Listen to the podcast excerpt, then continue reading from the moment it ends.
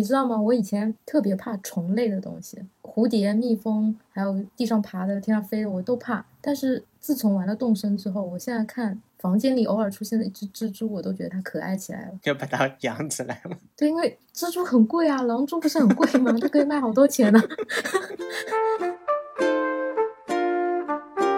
Hello，大家好，欢迎收听本期相对论播客。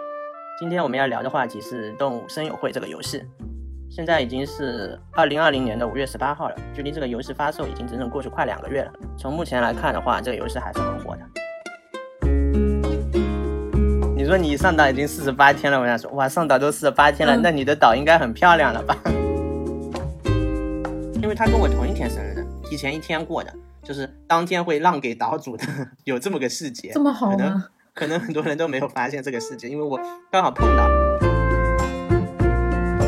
就特别有成就感的一件事情，就是在我七岁的那个外甥女面前玩，我然后我就会跟他讲我说，我给你看一下我的家，然后给你看一下我的博物馆，然后他就会在旁边特别配合的发出哇的声音，就是哇哦！就那个时候让我觉得特别对哇哦，就是 哇哦好厉害啊，哇哦怎么这么美，然后就哇好有成就感。如果你现实中有发生什么委屈或者不满或者愤怒的事情，你就到你自己的岛上去躲一躲吧。这样就值了，五百块钱买的游戏就值了。对，就是放松一下，然后出来又是一个好心情，挺好的。